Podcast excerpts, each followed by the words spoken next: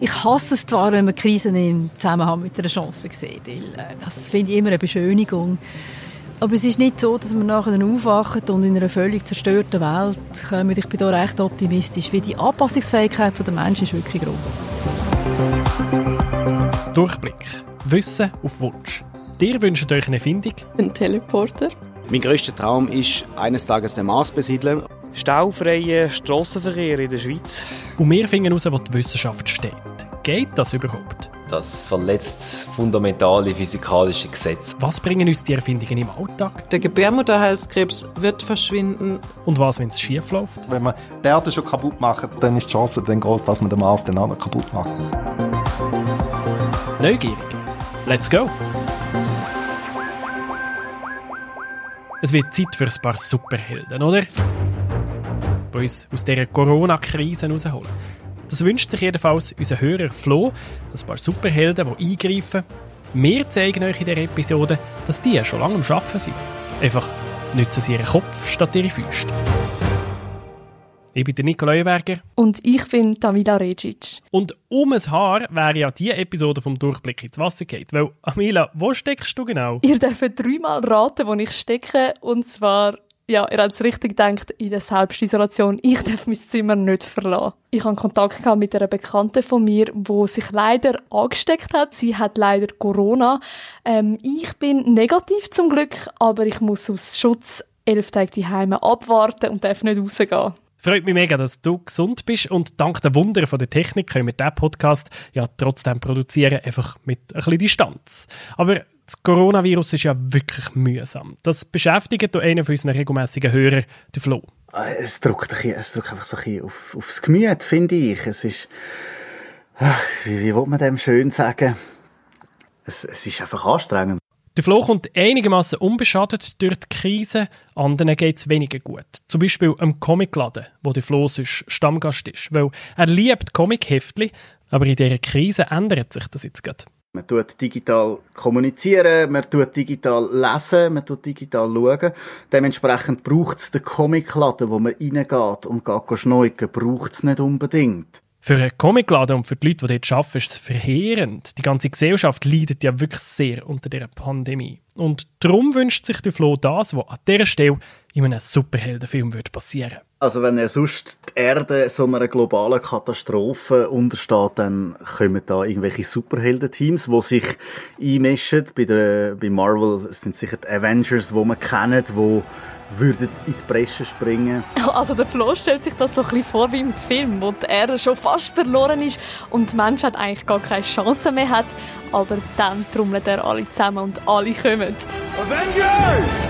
Vom Iron Man über Black Widow bis zum Captain America. Assemble. Etwa so, ja genau. Aber das ist ja eine mega Schlachtszene, wo einfach die Stärkeren gewinnen. So funktioniert natürlich Hollywood. Also vor allem, wenn man sich nur auf Film bezieht, dann ist klar, da muss es klopfen, da muss es tatschen, da muss, es, da muss der Iron Man in einer coolen Rüstung landen. Aber wenn man es eben auch die, die Backstories, also die Hintergrundgeschichten von diesen Superhelden anschaut. Eben ein Spider-Man, wo Wissenschaftler ist, wo sich mit Chemie auskennt, wo sich in der Biologie auskennt. Wir haben einen Iron Man, wo mit Nanotechnologie schafft, wo nicht nur seine Rüstung eigentlich äh, macht, sondern auch Heilmittel tut entwickeln, wo saubere Energie tut entwickeln, wo wirklich eigentlich eine bessere Zukunft sucht, das geht in dem Film halt einmal ein bisschen unter. Und umso mehr wünscht er sich das also für jetzt, für unsere Welt, Wissenschaftler, die uns aus dieser Krise retten. Und genau das passiert ja jetzt wirklich. Das könnte man so sagen, ja. In der Schweiz hat sich die Swiss National COVID-19 Science Task Force gebildet. Im Film könnte man aus den Anfangsbuchstaben von diesen Wörtern jetzt irgendeine coole Abkürzung machen wie SHIELD. Da wäre es ähm, Swiss National SC, die Abkürzung wäre SNX okay, vergiss es. Aber die Idee ist die gleiche. Dass irgendjemand da steht und sagt, hey, die gescheitsten Leute, die Besten für den Job nehmen wir zusammen und suchen zusammen eine Lösung für die Menschen. In dem Marvel-Film wäre der jemand ja der Nick Fury, der zum Beispiel den Captain America rekrutiert. You here with a mission, sir? I am. Trying to get me back in the world? Trying to save it. Ist das bei der Science Task Force gleich gelaufen? Ja, yeah, das ist ein bisschen unspektakulärer. Das ist Monika Büttler. Sie hat mal ihre Epidemiologie geschaffen, also untersucht, wie sich so Krankheiten wie Corona ausbreiten.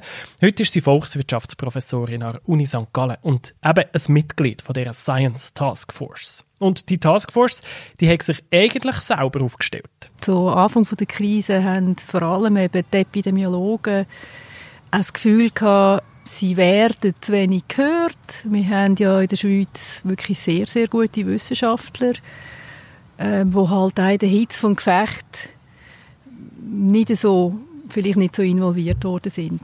An ETH und an EPFL haben sich im ersten Schritt Epidemiologen und Virologen zusammengetan, um ihr Wissen so ein bisschen bündeln. Und später sind dann noch andere Disziplinen dazugekommen, wie Wirtschaft, Ethik oder auch das Recht. Weil die Corona-Krise wirft ja so viele Fragen auf. Und Monika Büttler ist sehr froh, dass sie sich da einbringen. Ich muss sagen, ich habe mich seit Anfang Februar wirklich sehr eingehend damit beschäftigt. Also das hat mich eine schlaflose Nacht gekostet, seit Anfang Februar, weil ich, weil ich eigentlich vieles, was jetzt eingetroffen war, irgendwie gesehen habe. Kommen. Es hat sich so exponentiell verbreitet, dass ich schon gedacht habe, das gibt nicht einfach eine kleine Sache, sondern eine grosse. Und es war dann auch eine gewisse Dankbarkeit gewesen, überhaupt können mit, äh, mit so einer Gruppe von Wissenschaftlern äh, mitdiskutieren ähm, und, und auch viel zu lernen und versuchen auch beizutragen.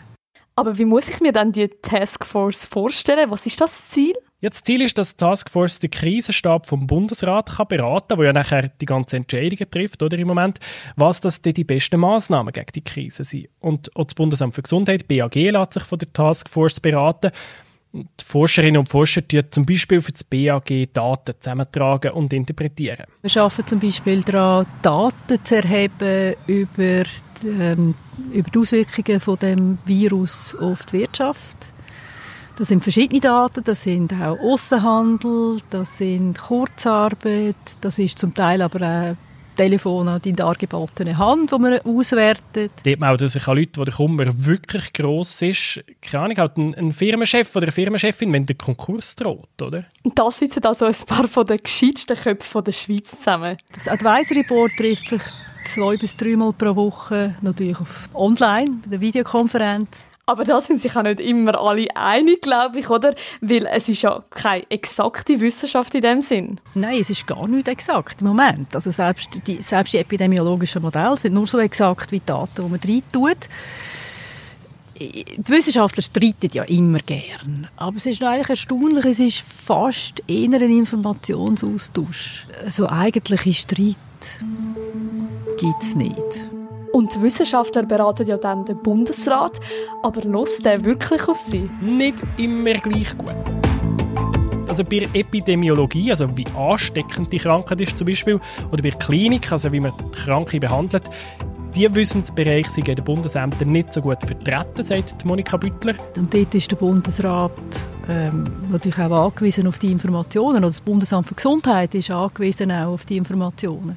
In anderen Bereichen, wie zum Beispiel in der Ökonomie, wir haben extrem viele sehr gute Wissenschaftler in den Bundesämtern, also SECO, Staatssekretariat für Wirtschaft oder auch in der Finanzverwaltung die brauchen ja uns in dem Sinn nicht. Aber die Frau Büttler ist ja genau Ökonomin, also Wirtschaftsexpertin. Dann braucht sie ja gar nicht. Mal schon, weil einerseits kann sie mithelfen, wichtige Daten zu liefern.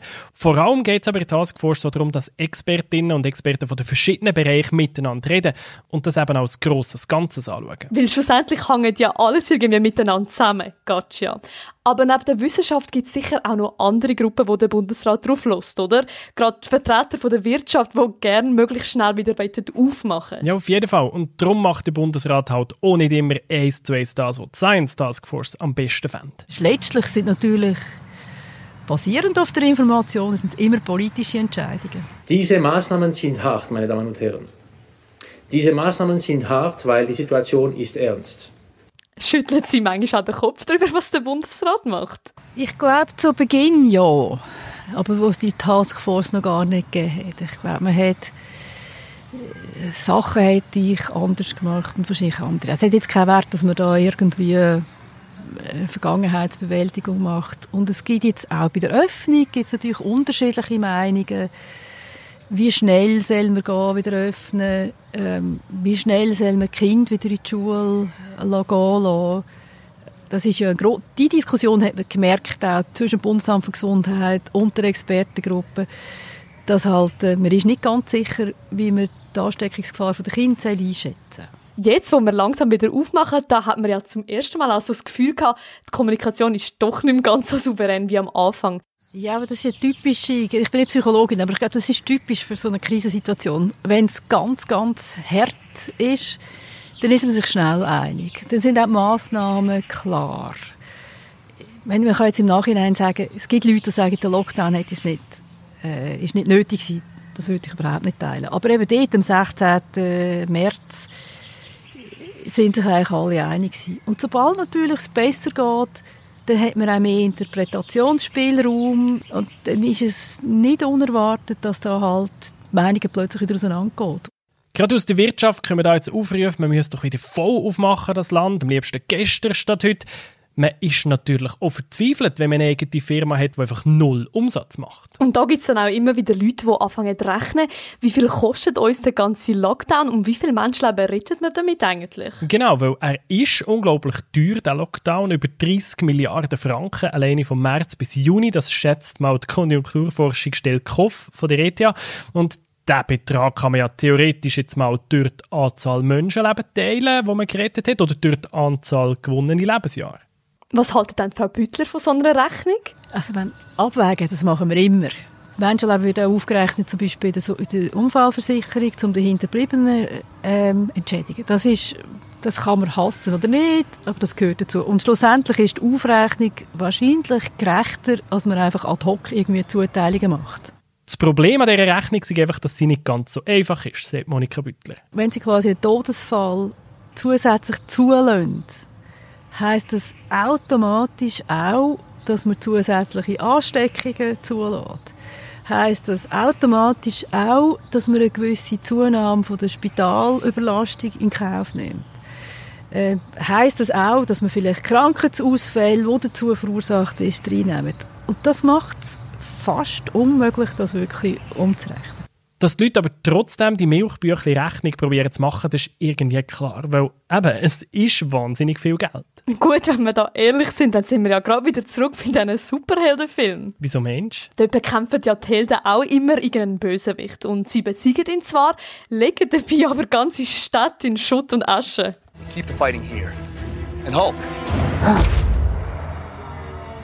Smash. Also ein bisschen so wie wir, die das Coronavirus zwar hoffentlich stoppen, aber in reihenweise Firmen in Konkurs treiben und Leute arbeitslos machen. Genau, und klar müssen wir das Virus stoppen, aber was passiert mit dem riesigen Schaden? Viele haben jetzt das Gefühl, man hätte den Schaden einfach nur wegen dem Lockdown. Und das ist es einfach nicht. Man hätte die, die weil es eine Pandemie ist, weil es äh, ein, ein Schock ist, der die ganze Welt umfasst, kann man man kann einen Haufen machen, um diesen Schock schlussendlich abzufedern. Aber ein Einbruch von der Weltwirtschaft vielleicht von 5%, den haben wir einfach. So oder so. Ja, da gibt es nur eins. Aufräumen, sagt unser Durchblickhörer und Comic-Fan Flo. Ja, also es gibt sogar ganze Comicbücher darüber, über eine Organisation, die eigentlich nur das macht aufräumen, nachdem die Superhelden alles vernichtet haben. Die nennen sich Damage Control, also die können schauen, dass das, der ganze Schaden kontrolliert wieder entweder aufgeräumt wird, aufgebaut wird, dass einfach alles wieder so in Normalzustand kommt. Und wie hilft uns die Wissenschaft, dass wir zurück zum Normalzustand kommen? Ich meine, was macht unsere Damage Control? Die macht ganze Haufen. Sie programmiert unter anderem eine Smartphone-App. Die App wird uns helfen bei etwas, wo wir einen Weg mitmachen. Das ist äh, das sogenannte Contact Tracing. Also wir möchten ja jetzt, wo man die Anzahl Infektionen so tief hat, möchten wir schauen, dass wir die, die eben identifiziert werden, krank, krank geworden sind, äh, verfolgt, was haben die für Kontakt gehabt, dass man möglichst die, die Ansteckungskette kann unterbrechen kann. Das Contact Tracing ist wichtig, aber ist eben nicht ganz einfach. Erstens muss man da ganze Haufen Leute testen. Zweitens braucht es ganze Haufen Leute, die die Leute verfolgen. Hey, Taxi! Taxi! Hey! Follow that limo. This is a chase, okay? Wherever he goes, you go. Also verfolgen in dem Sinn, dass man sagt, das ist mein Kontakt in den letzten zwei Tagen. Ähm, mit dem bin ich jetzt zum Beispiel mit Ihnen. Ich bin jetzt unter zwei Meter, eine Viertelstunde. Wenn Sie jetzt krank werden, dann muss ich in Isolation. So wie ich mit meiner Bekannten. Und damit das effizienter funktioniert, haben Wissenschaftlerinnen und Wissenschaftler von ETH eine App programmiert. Aber die verzögert sich ja jetzt recht, wenn ich mich nicht täusche. Die App will die Politik ja zuerst mal ein Gesetz dafür beschließen. Nervt das die Wissenschaftlerinnen nicht mega? Ja, vielleicht schon, aber das ist halt auch so das Spannungsfeld zwischen Wissenschaft und Politik und mit dem müssen sie einfach leben. Schließlich geht es ja um heikle persönliche Daten. Wenn ich da eingebe, ja, ich habe Corona, ich bin krank geworden. Aber soweit ich das verstanden habe, werden die Daten ja nur auf dem Handy abgeleitet und nicht irgendwie noch weitergegeben. Und das Installieren von dieser App ist schlussendlich ja auch freiwillig. Ja, bis jetzt schon, aber was wäre zum Beispiel, wenn sagen wir, die IKEA würde sagen, bei uns darfst du nur noch einkaufen, wenn du die App installiert hast, um unsere Kunden zu schützen. Dann wäre es nicht mehr freie Entscheidung, oder? Und darum redet die Politik darüber, solche Kopplungen zu verbieten. Zum Glück ist ja die App nicht überlebensnotwendig. Contact Tracing geht auch ohne App. Es wäre halt einfach schneller und gründlicher. Und gutes Contact Tracing ist halt jetzt schon entscheidend. Wenn wir es schaffen, mit Contact Tracing die Infektionen tief zu behalten, dann können wir den Lockdown zu einem grossen Teil aufheben. Und das lohnt sich. Sie ist ja Wirtschaftsprofessorin, Frau Büttler.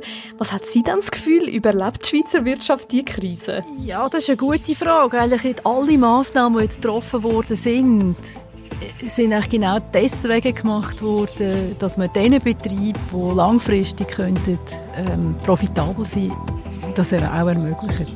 Du hörst es, sie sagt nicht einfach, wir retten alle Firmen, sondern wir retten die, die Chancen haben, um langfristig profitabel zu sein. Weil es ist halt schon so, die Welt nach Corona, die ist eine andere als vorher. Und es gibt Strukturen, die sich im Moment für immer verändern. Dass die Leute vielleicht nicht mehr immer ins Büro gehen, dass die Büroräumlichkeiten anders sind. Ich glaube, Grossraumbüros sind wahrscheinlich tot, würde ich jetzt mal sagen. Ähm, sie, sie, sie pendeln weniger, sie reisen weniger, ähm, man braucht andere Güter. Da sind wir wieder beim Floß im Comicladen. Der geht vielleicht ein. Es wäre mega schade, das tut mir wirklich leid. Ich bin auch gerne im Comicladen, aber vielleicht hat sich der auch einfach der Lauf der Zeit ein bisschen beschleunigt. Und dafür gibt es Platz für neue Ideen. Und da sagt sogar der Flo, dass der Tony Stark, der Mann hinter dem Iron Man, in einer Krise wie der da würde helfen, indem er neue Ideen unterstützt. Genau, also wenn er sagt, hey, das ist eine Idee, die ich unterstützen kann, dann macht er das eben. Sex mit Material, Sex mit äh, Energie oder mit einfacher Zugang zu Forschungseinrichtungen. So wie da, wo er den Peter Parker besucht, wo gerade seine ersten Versuche als Spider-Man macht. Du brauchst ganz dringend ein Upgrade. Das ganze System, von oben bis unten. Vollständige Sanierung. Deshalb bin ich hier. Hast du einen Reisepass? Äh, nein, ich, ich habe nicht mal Warst du schon mal in Deutschland? Nein. Oh, es wird dir gefallen. Ich kann nicht einfach nach Deutschland. Wieso nicht? Naja, Hausaufgaben. Der Spider-Man, ein Nerd. Der Iron Man, ein Ingenieur und Erfinder. Der Hulk, ein Physiker. Wissenschaftler, der wieder und wieder die Welt rettet. Avengers! Ja, yeah, das ist ein bisschen unspektakulärer. Assemble.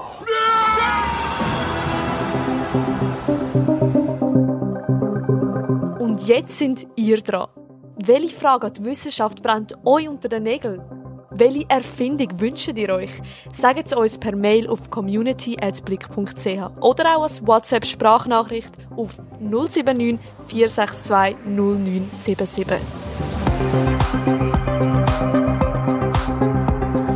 Durchblick. Wissen auf Wunsch. Produziert von der Amila Recic und mir, Nico Leuenberger. Initiiert und unterstützt von der Geber Stiftung. Schickt uns auf Recherche, wir scheuen kein Risiko.